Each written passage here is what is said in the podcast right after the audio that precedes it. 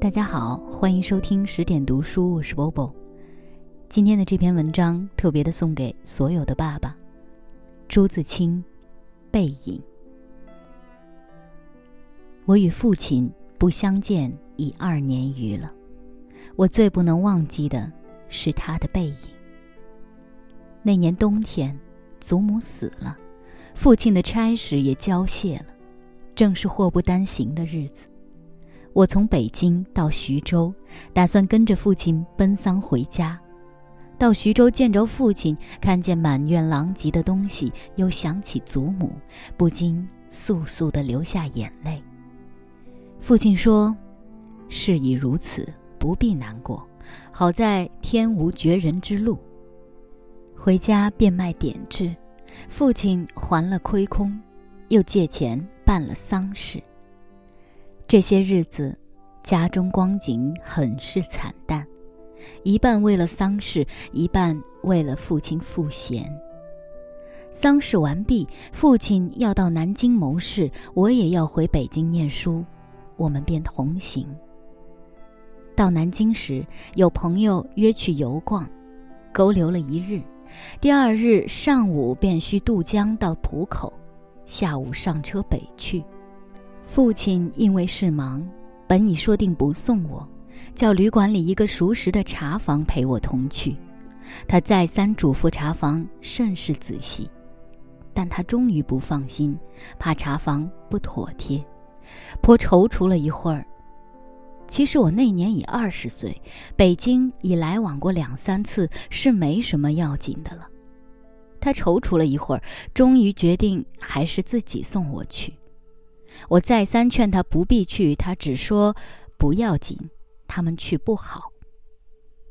我们过了江，进了车站，我买票，他忙着照看行李，行李太多了，得向脚夫行些小费才可过去，他便又忙着和他们讲价钱。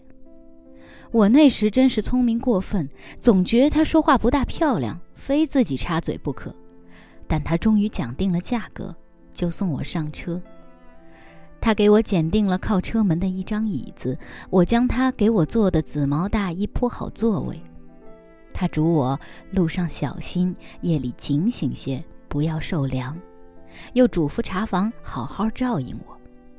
我心里暗笑他的愚，他们只认得钱，托他们只是白托，而且我这样大年纪的人，难道还不能料理自己吗？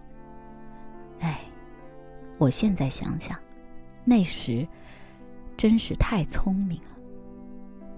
我说道：“爸爸，你走吧。”他往车外看了看，说：“我买几个橘子去，你就在此地，不要走动。”我看那边月台的栅栏外有几个卖东西的等着顾客，走到那边月台需穿过铁道，需跳下去又爬上去。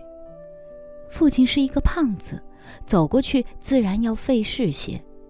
我本来要去的，他不肯，只好让他去。我看见他戴着黑布小帽，穿着黑布大马褂，身青布棉袍，蹒跚地走到铁道边，慢慢探身下去，尚不大难。可是，他穿过铁道，要爬上那边月台就不容易了。他用两手攀着上面，两脚再向上缩。他肥胖的身子向左微倾，显出努力的样子。这时，我看见他的背影。我的泪很快的流下来。我赶紧拭干了泪，怕他看见，也怕别人看见。我在向外看时，他已抱了朱红的橘子往回走了。过铁道时，他先将橘子散放在地上，自己慢慢趴下，再抱起橘子走。到这边时，我赶紧去搀他，他和我走到车上，将橘子一股脑放在我的皮大衣上，于是扑扑衣上的泥土，心里很轻松似的。过一会儿说：“我走了，到那边来信。”我望着他走出去。他走了几步，回过头看见我说：“进去吧，里面没人。”等他的背影混入来来往往的人里，再找不着了，我便进来坐下。我的眼泪又来了。近几年来，父亲和我都是东奔西走，家中光景是一日不如一日。他少年出外谋生，独立支持，做了许多大事，哪知老境却如此颓唐。他触目伤怀，自然情不能自已，情郁于中，自然要发之于外。家庭琐屑便往往触他之怒。他待我渐渐不同往日，但最近两年的不见，他终于忘却我的不好，只是惦记着我，惦记着我的儿子。我北来后，他写了一信给我，信中说道：“我身体平安，唯膀子疼痛厉害，举箸提笔诸多不便，大约大去之期不远矣。”我读到此处，在晶莹的泪光中，又看见那肥胖的青布棉袍、黑布马褂的背影。唉我不知何时再能与他相见。曾经有很多小伙伴在后台给我留言，希望我能读这一篇文章，但我也一直害怕自己读不好。我的爸爸在我二十岁的时候，也陪我坐过飞机，坐过火车，送我去上学，也曾经像朱自清的爸爸一样，给我留下过很多胖胖的。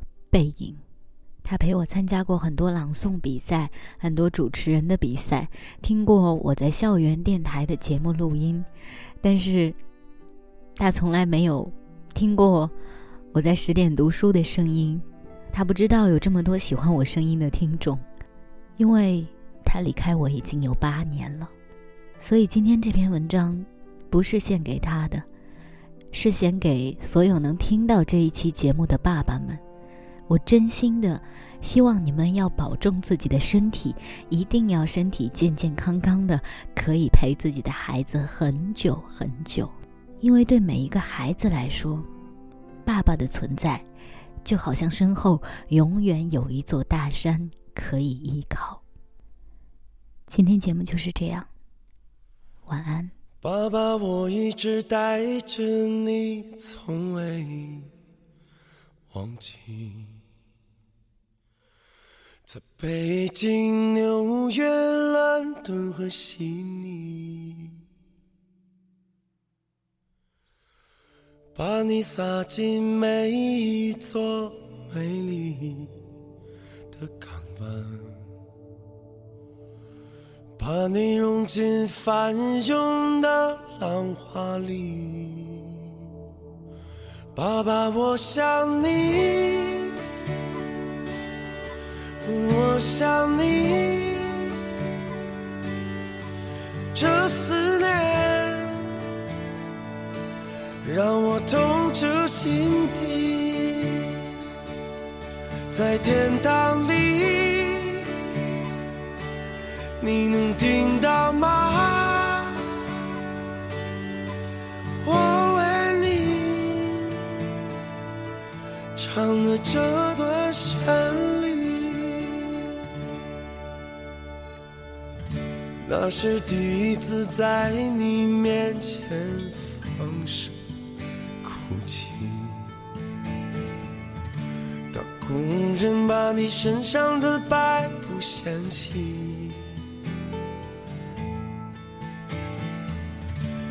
你依然像过去那样的沉默安详。只是再也没有了那些叮咛，爸爸，我想你，我想你，这思念让我痛彻心底，在天堂里。你能听到吗？我为你默默祈祷。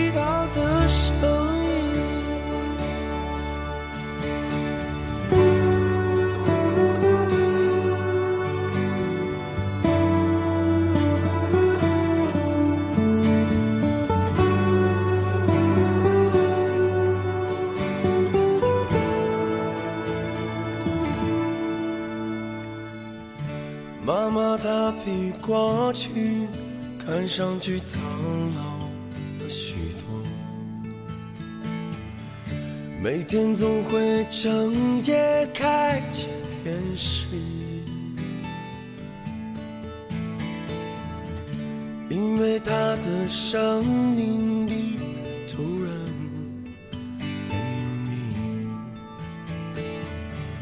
那是怎样一种无法承受的孤寂？爸爸，我分你，我分你，为何你如此匆匆的离去？在天堂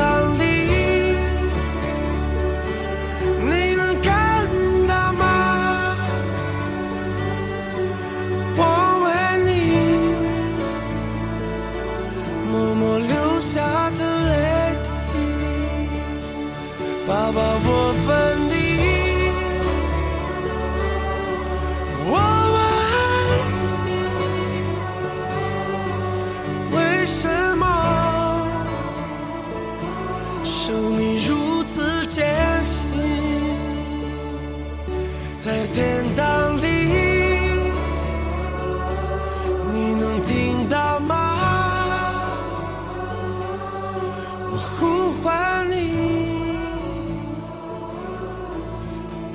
唤你的声音。